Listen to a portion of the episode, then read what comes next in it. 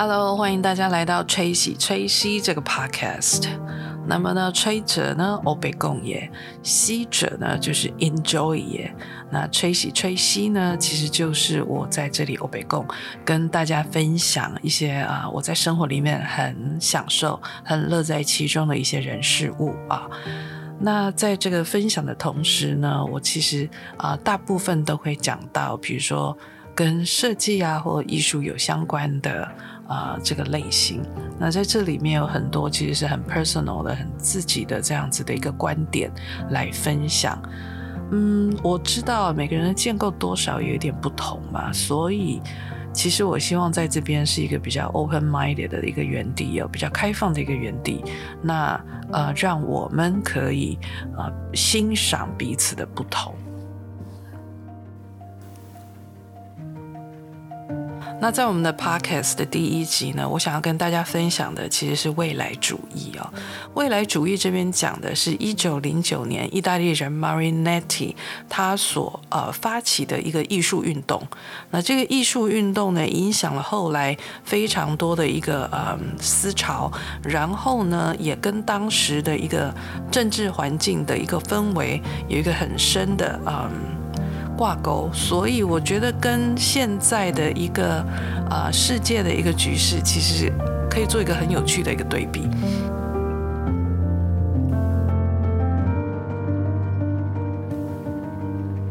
那么未来是什么？在讲未来之前，我们先把时间定义下来。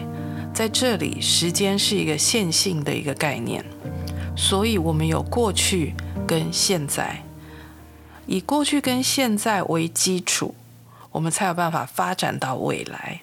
所以这是一件很重要的事情，而不是像比如说有一些定义，像我们看到电影《天能》的这一部，嗯，已经发生跟正在发生，还有未未来可能发生的事情，在不同维度一起进行着，那这样子就会很混乱。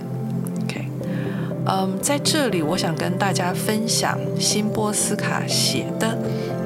段话，他写说呢：当我刚说出“未来”这个字的时候，在念出第一个音的当下，它已然成为过去。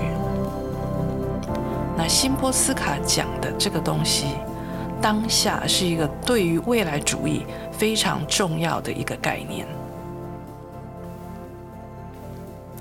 那为什么想谈未来主义哦？其中一个其实是 COVID。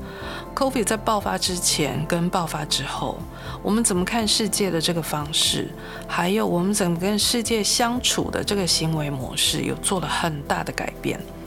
不管我们喜不喜欢，我们都回不到过去了。我们都必须用新的方式跟这个世界共处。我们必须要用新的思维跟这个世界共存，那这个世界才有办法继续运行。另外一件事情呢，其实是俄乌战争的爆发。战争的爆发带来很强的不确定性，那瞬间改变的家园呢，让我们觉得好像生活在末世，觉得非常的无力。尤其是我相信在欧洲的人们，那这个方面其实跟嗯第一次世界大战之前欧洲的氛围还真的有一点像。我觉得这样也可以做一个比较。但是在另一方面，我看到的其实是这样子的。在战争爆发之后，我们好像都需要选选边站，全世界都要选边站，它变成是一个资本主义跟共产主义或社会主义的一个竞争，它是非黑即白的。那世界呢，就变成了两个极端，就是二言堂。但是做设计的人都知道嘛，在黑跟白之间，其实是有很多千千万万种的灰阶，可以让我们去欣赏。可以让我们去区分的，我觉得这是一件很重要、必须要提出来的事。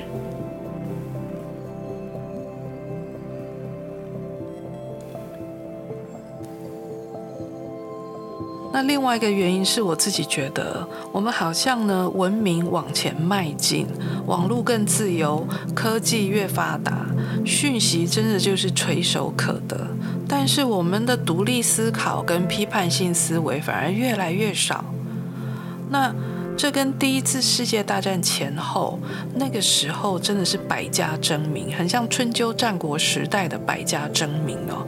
因为那时候所有的非常多的 ism，就是什么什么主义，真的像是雨后春笋般的这样子的一个冒起。那反观现在，我们的啊心神好像都是不是被工作，再不然就是被娱乐填满。于是呢，我们对自己的一无所知，真的是一无所知。那在这边我就觉得，哎，其实见古知今，其实是一个很好的方法。我们去了解以前人的一些想法，对于现在来看是一面很好的镜子，我们可以关照自己。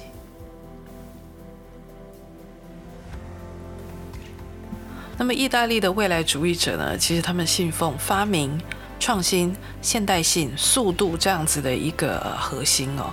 那听起来是不是很熟悉？听起来就是很像我们现在也常在讲的嘛，快一点呐，速度要很快呀，要很当代呀，要创新啊，这些所有的东西。同样的，我们也是处在一个充满未来感的一个时代。比如说，我们看现在的首富马斯克 （Elon Musk），为什么他会成为首富？因为我们大多数的人都相信他所相信的，而且相信他所在做的。所以他的 SpaceX、他的 Tesla 是用了以前的人完全没有用过的一些方法，在解决现在的一些问题，或者是说在展望未来。同样的，比如说我们看到 Virgin Group 的那个呃 Richard Branson，他去年在七十岁的时候完成了他自己在太空旅游的这个壮举，这也充满了未来性啊、未来感。那还有什么呢？虚拟货币啊、比特币啊、NFT 啊、Metaverse 啊、元宇宙，甚至现在这种无人机的战争，都是在在都是因为我们相信着未来而出现。可是未来主义哦，我们再回到当年的这个未来主义，其实他们后来也有一些很麻烦的事，甚至一些祸事。那就是呢，未来主义跟法西斯主义后来结盟了。那这个比较细节的部分呢，我们在后面也会提到。那我们开始讲未来主义的时候，就先必须提到未来主义的两个当下，两个 moment。那这两个 moment，这两个时间点呢是什么呢？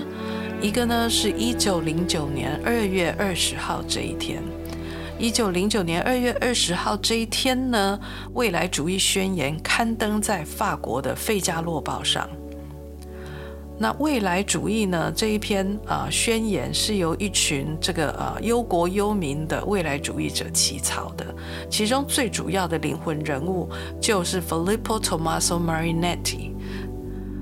那他呢是什么样的一个人呢？他其实是生于一八七六年，在埃及亚历山大港的一个意大利人。他从一个非常富裕的家庭出生。他爸爸呢是很著名的律师，妈妈呢是呃抒情的诗人。那他在一八九三年的时候呢，随家迁居巴黎继续学习。于是呢，他就接触了很多呃法国现代派的一些文学艺术啊，所以他自己后来也是成为一位诗人、一位编辑，还有一个呃艺术评论家。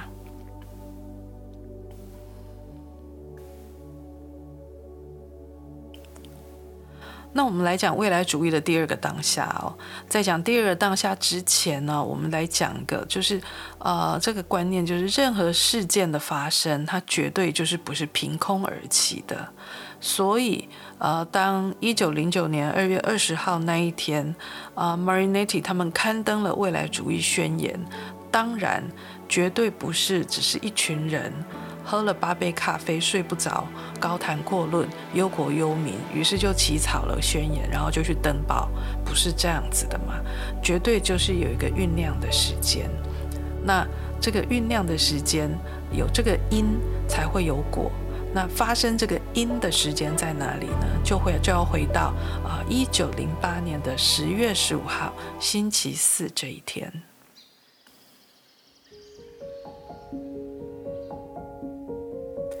那这一天呢，Marinetti 呢开着他的菲亚特，在米兰中心附近开呀，然后就边开边想一些事情。突然之间，就出现了一辆自行车。他为了闪避这个自行车骑士，于是他的方向盘就一拽，然后就整辆车就掉到水沟里面去。这就是一个阿贝出事的一个状态哦。然后更惨的是呢，这个阿贝呢还喝到水沟里面的脏水。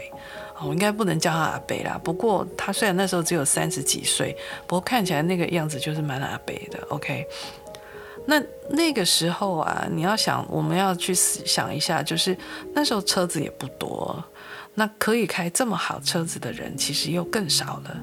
于是呢，旁边呢就来了好多旁观者。那这一张照片哦，刚好有一张照片被人家拍下来，我还有找到，我从那个 f i g h t e n Book 上面截取下来的，大家有兴趣可以去看。那出车祸的这个地点在哪里？我后来也去找了，这一这个地点呢，它就在米兰市中心和平门附近。OK，那这个和平门呢，以前呢叫做呃凯呃凯旋门嘛。那个时候就是一八零七年，为了要庆祝啊拿破仑他去攻打，然后就想说，哎，他会凯旋而归啊。没有想到啊，拿破仑阿北也滑铁卢了，也出事了。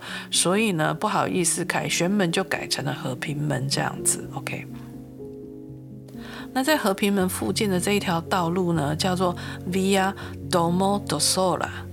所以呢，你们如果有空，呃，去以后去呃意大利的话，去米兰的话，这边地方还是很多观光客很多的区域啦。所以呢，应该我觉得有比排队，比如说，呃，我们都不想再排队了嘛，那就不要再排队去买 Gucci。其实呢，到这个呃，比如说未来主义先驱，啊。出事点打卡，我觉得也是挺好的。OK，这也是一个另类的玩法。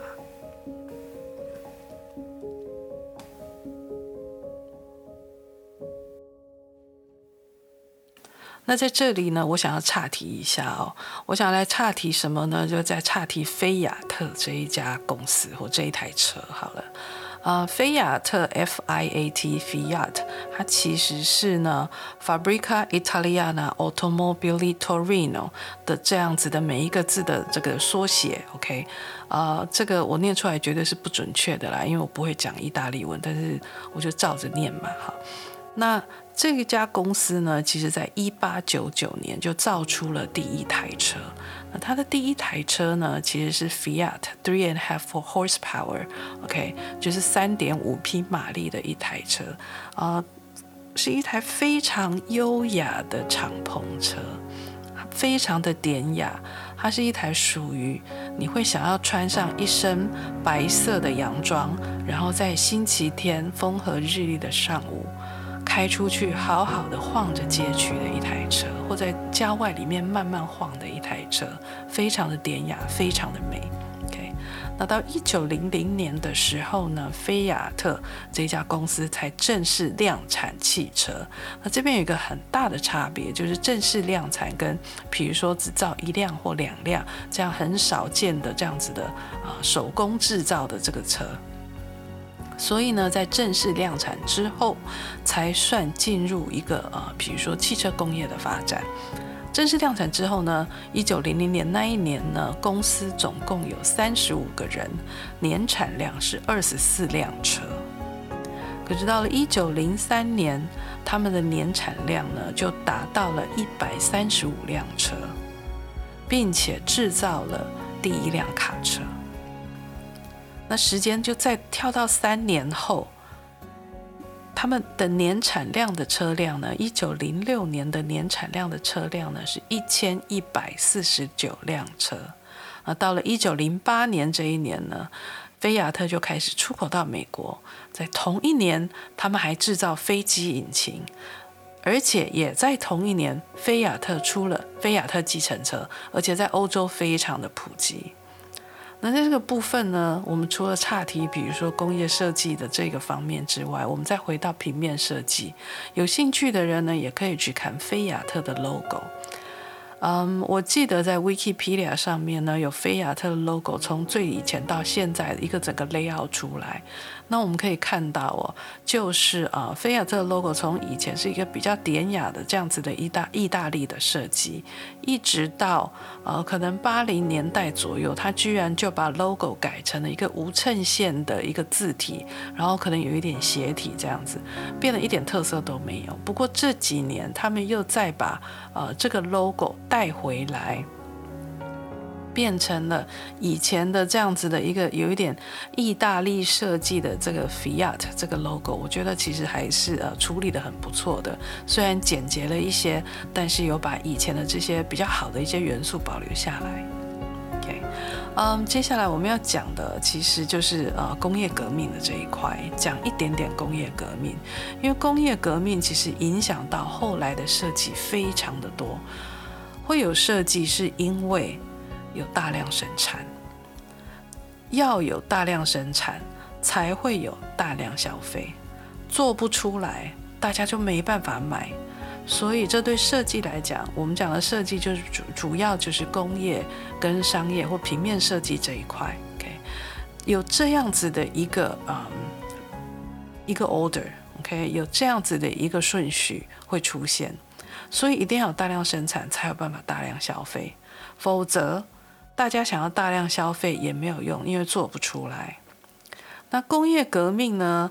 更准确的来讲哦，就是我们最近在讲的这个，后来在讲的这个工业革命，其实呢，所比较像是呃二十世纪之后的第三次工业革命。那在这个阶段，我们的生产跟制造的方式变得非常的机械化，用机械取代人力。用机械取代，比如说啊，畜生的力量，用大规模的工厂生产来来取代啊手工生产的一个革命。OK，所以在这个年代也叫做机械时代。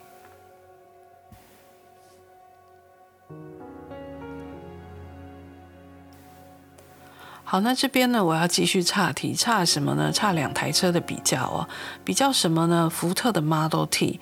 跟呃菲亚特在北美市场的这样子的一个比较，同样都在一九零八年，因为 Model T 也是一九零八年问世，那菲亚特是一九零八年啊出口到美国，所以一九零八年在北美市场呢，菲亚特一台卖多少钱？菲亚特一台是四千块美金，那那个时候 Model T 的呃价格呢是八百二十五块美金。但到了一九一八年的时候，菲亚特的价格不降反升，到了六千四百块美金，越来越贵了。可是这个时候，Model T 的价格是五百二十五块美金。哇哦，它怎么做到的呢？这边我们来讲一下，就是 Model T 是在一九零八年问世。可是他一九零八年到一九二五年这十八年间，你知道他卖了多少车吗？在那个年代，他卖了这十八年，他卖了一千五百万辆车啊！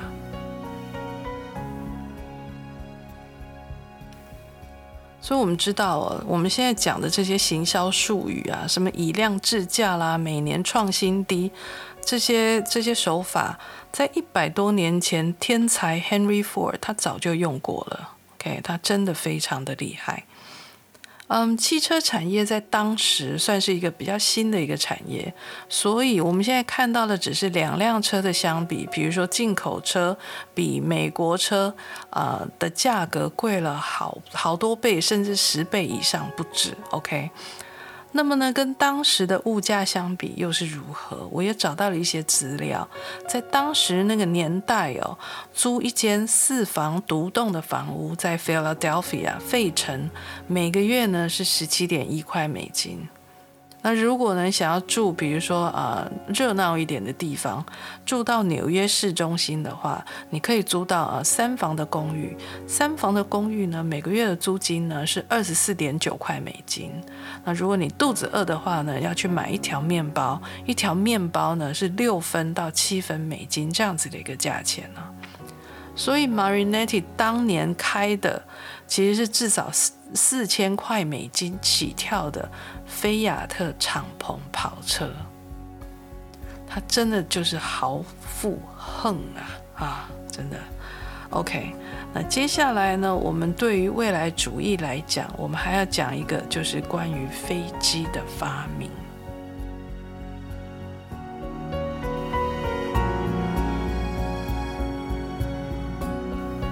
那一九零八年的一月十三号这一天，有一位叫 Henry Farman 的呃法国人，他在法他在法国呢赢赢得了航空飞行大赛的第一名。那他的条件呢，其实就是在空中开着飞机飞行一圈，有一公里这样子，达到了一公里。那他第一名呢，得到了五千法郎。听起来好像，哎，飞行的距离怎么这么短啊？才一公里，因为那时候飞机才刚刚开始嘛。那但是呢，在同年的十月，飞机的距离已经可以飞到长距离的，比如说像 cross country 这样子的一个进展了。那讲到飞机呢，就必须要讲到莱特兄弟呀，发生什么事情？OK，莱特兄弟呢，在一九零零年呢就有滑翔机的成功，然后在一九零二到一九零三年还有他们的呃飞行者一号，可是。在一九零七年，莱特兄弟的飞行记录呢，居然不被欧洲认可，于是他们就很生气，他们就生气呢，就愤而拒绝参加这个比赛，所以莱特兄弟没有去参加这个比赛。OK，那为什么要特别讲到飞机？因为呢，飞机、火车。呃，这个汽车、轮船这些，比如说很机械的这些东西，展现速度的这些东西，展现速度的利与美的这个绘画跟雕塑，在呃未来主义里面其实是非常重要的。在未来主义里面呢，有一群啊。有一些画家，他专门啊画很多的关于嗯飞机的这样子的一个画，去展现这样的一个速度。它叫做呢 aerial pintura，OK，就是航空绘画的一个呃产生。aerial pintura，A E R O P I N T T U R A，这个是在这个年代未来主义所呃产生的一个新的一个风格，新的一个绘画。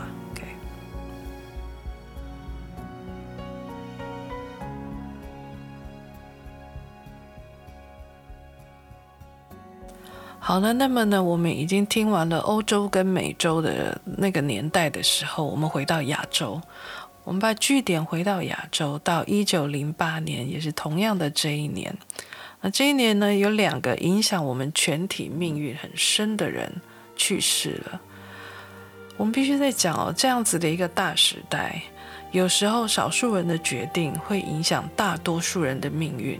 我们现在也是处在这样子的一个大时代里面，比如说，啊，俄乌战争，普丁决定入侵欧乌克兰的这样子的一个决定，他改变了非常多乌克兰人的命运，也改变了很多他自己本国人的命运。OK，那那个时候，一九零八年这样子的一个旧时代，它发生了什么事呢？嗯，在我念一下好了。呃，一九零八年十一月十四日，光绪皇帝病逝于瀛台，享年三十八岁。一九零八年十一月十十五日，慈禧太后叶赫那拉氏病死，享年七十三岁。慈禧太后崩逝后，她追封了二十五个字的谥号。对我来讲，这二十五个字。完完全全的代表了一九零八年那个时候的旧时代，跟一九零八年未来主义那样子的一个新时代来相比，做成一个非常非常强烈的一个对比哦。那这二十五个字是什么？我念给大家听哦。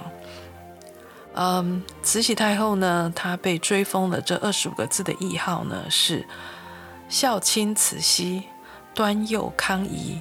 昭裕庄臣，寿宫亲献，崇熙配天，兴圣显皇后，是不是满满的旧时代呀？所以，同样的，在这样子的一个时间点，人们也必须做出选择，丢弃旧时代，跟旧时代说再见。然后必须走向新时代。同样的，我们也也在同样的这样子的一个时代，在一个点上面改变了。OK，所以慈禧去世之后呢，同年十二月二号呢，就有年仅两岁的清朝末代皇帝爱新觉罗溥仪继位，那呢改元宣统。东方跟西方，新时代与旧时代，这些所有的对比都在这样子的一个点上面。那在这里呢，让我想到了一句话。这一句话呢，其实是 Thomas Edison 讲的。他讲这一句话的同的年代也刚好就是在一九零八年。他讲了什么呢？他讲，Anything, everything is possible。在这样子的一个年代，任何事、所有事都有可能。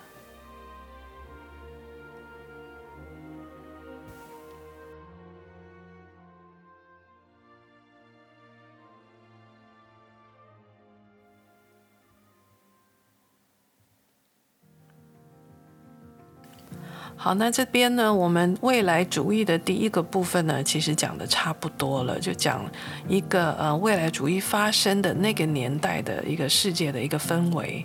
OK。那这个部分呢，也是属于我自己的整理，因为比较多都是从啊，比如说设计啊或艺术的角度来看这些事情。那相相对的，呃，有一些人可能会比较从政治啊，比较从国际情势这样子的一个角度了来看，呃，那个时候的发生的一些事情。那每个人都不一样，我觉得这样子也是挺好的，嗯。下下一个下一集我们要谈的其实是比较像是呃未来主义发生的这个时间到呃一战之前啊的这样子的一个呃欧洲的一个状况，然后呢再讲到啊比较政治的方面，因为未来主义有非常多人其实是有参与政治或战争的，然后呢还有未来主义跟法西斯党的啊结盟的这一块。那另外还有一个很重要的这个部分呢，其实在讲未来主义宣言，我们会读全全篇的未来主义宣言，搞清楚它到底是在讲什么。我觉得这是很重要的一点哦。然后还有就是，呃，其实当我在读之前在读英文的未来主义宣言的时候。它其实是很激愤的，它让人很愤抗，但是同时它也是非常的偏激，所以我还蛮期待让大家来听这个很偏激的未来主义这一块。OK，好，那我们下次见喽，拜拜。